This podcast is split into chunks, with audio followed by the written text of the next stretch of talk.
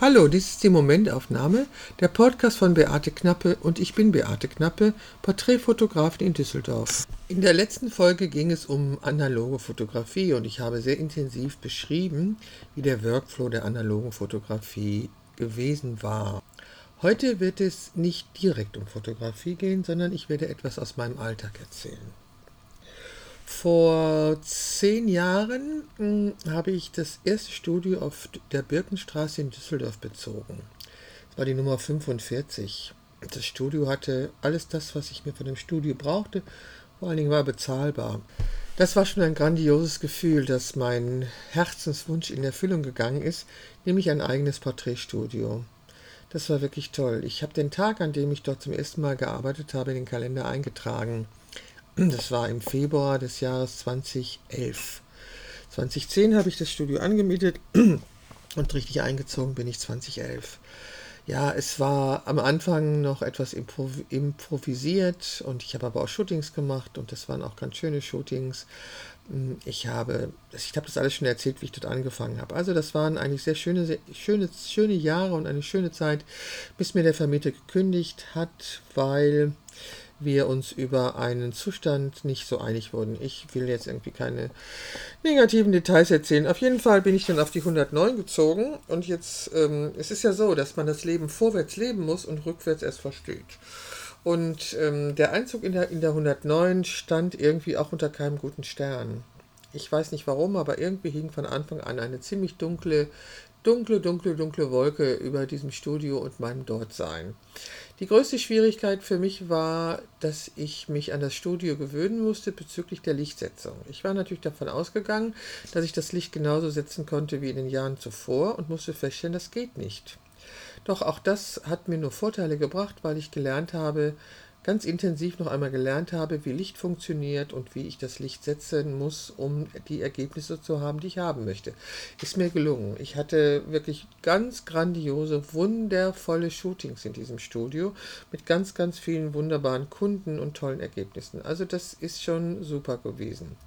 Letzten Freitag nun teilte mir der neue Besitzer dieses Hauses mit, dass er meinen Vertrag nicht verlängern wird. Der Vertrag endet zum 1. Juli, also zum Ende Juni endet der Vertrag und er würde ihn nicht verlängern. Hm, Schock, Panik, Schockstarre. Also es war wirklich so. Ich äh, war etwas fassungslos, weil ich hatte mit allem gerechnet, doch damit nicht. Doch, was soll ich euch sagen? Am Montag habe ich mir schon neue Räume angeschaut und habe heute dem Vermieter mitgeteilt oder dem Makler mitgeteilt, dass ich das Studio gerne anmieten würde. Und seit dieser Entscheidung ähm, fange ich an, mich zu freuen freue ich mich ungemein auf diesen Neuanfang, auf dieses neue Studio, das ich einrichten werde. Ach, es ist ein tolles Gefühl. Mir ist natürlich bewusst, dass ich wieder das Problem haben werde, mich lichttechnisch auf diesen Raum einzustellen. Aber das werde ich hinbekommen, das habe ich schon mal hinbekommen. Das wird also mein drittes Studio sein. Und es das heißt doch, alle guten Dinge sind drei. Wenn es klappt, ist es ein anderer Stadtteil. Ich muss länger fahren als zu meinem jetzigen Studio, aber es ist ein Neuanfang. Und jedem Neuanfang wohnt tatsächlich ein Zauber inne. Ich freue mich. Es ist noch viel zu machen. Ähm, allein das Einpacken meines alten Studios und tatsächlich der Umzug oder das, was in dem neuen Studio noch verändert und gemacht werden muss, das liegt alles noch vor mir, aber das ist alles zu bewältigen. Und dann habe ich ein neues Studio und dann wird es einen Neuanfang geben. Es wird eine neue Studioeröffnung geben, dann wird es eine Ausstellung geben. Ach, es wird ein wunderbares Jahr, ist mein Gefühl. Und das wollte ich euch erzählen. Das sind so Momente, die eben auch nicht immer kommen, die nicht immer passieren. Heute ist Freitag und heute in einer Woche werde ich schon auf Ameland sein, um diese Zeit. Eine Woche mit meinen Hunden werde ich auf dieser Insel verbringen, mich erholen, spazieren gehen, viel an der frischen Luft und viel am Meer sein.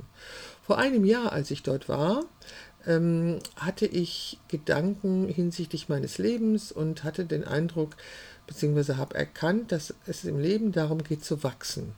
Ja, wir wachsen. Und um wachsen zu können, braucht man Raum, in den man reinwachsen kann. Und ich hatte zum Beispiel äh, Situationen erkannt oder mich an Situationen erinnert in meinem Leben, in meiner Vergangenheit, in denen ich äh, habe nicht wachsen können und dann auch Rückenschmerzen bekommen habe. Zum Beispiel, weil ich mich immer gekrümmt habe, um in einen Raum reinzupassen, in den ich schon lange nicht mehr reinpasste. Also Leben bedeutet wachsen.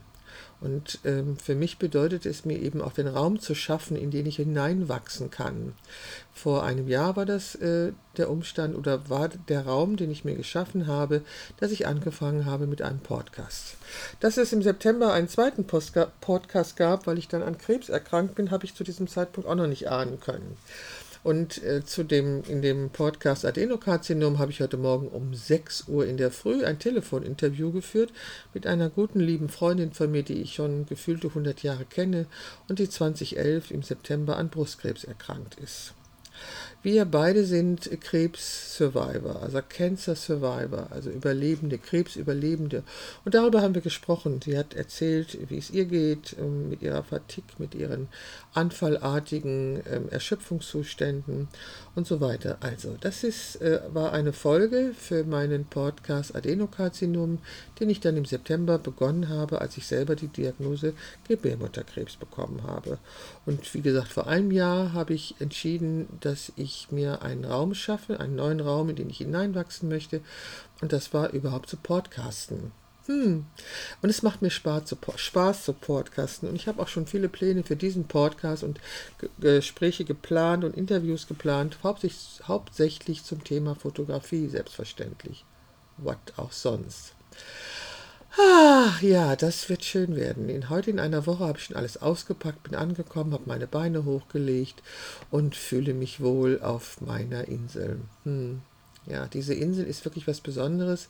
Ich bin 2012 zum ersten Mal da gewesen und seitdem fahre ich da sehr häufig hin. In diesem Jahr haben wir schon alle Termine, für alle Termine, die wir da sein werden, schon Häuser reserviert. Das ist notwendig, weil wir nicht die einzigen sind, die diese Insel schön finden und äh, die Leute immer relativ früh sich auch Häuser reservieren. Über Silvester bin ich ja auch da gewesen und ich war auch schon mal richtig krank auf dieser Insel, äh, richtig, mit, richtig mit im Bett liegen eine Woche lang und Fieber haben und solche Sachen. Egal. Das Wetter ändert sich sehr häufig auf dieser Insel und ich hoffe, dass wir keinen Sturm haben und, die, wir, und Gefahr laufen, dass wir wegfliegen. Das wäre nämlich ziemlich doof. Ja, so ist das. Hm. Entweder schaffe ich es noch, bevor ich wegfahre, einen neuen Podcast aufzunehmen und euch zu erzählen, wie es denn um den Mietvertrag steht, oder ich werde in, auf Armeland einen Podcast aufnehmen, das weiß ich noch nicht. Auf jeden Fall wird es natürlich weitergehen mit Momenten aus meinem Leben. Als Fotografin, als Mensch, als Frau, als Hundebesitzerin. Apropos Hundemensch. Meine Negrita ist ja 15 Jahre alt und der sind diese Woche 14 Zähne gezogen worden. Hm. 14 Zähne. Okay, ein Hund hat, glaube ich, so über, weit über 30 Zähne. Aber 14 Zähne ist eine ganze Menge. Heute Morgen im Wald habe ich eine Frau, einen Hundemensch getroffen, äh, deren Hund, deren Hund sind auch so viele Zähne gezogen worden. Ich hatte ja etwas Sorge davor, Negrita in Vollnarkose zu versetzen, weil sowas macht man nur unter Vollnarkose.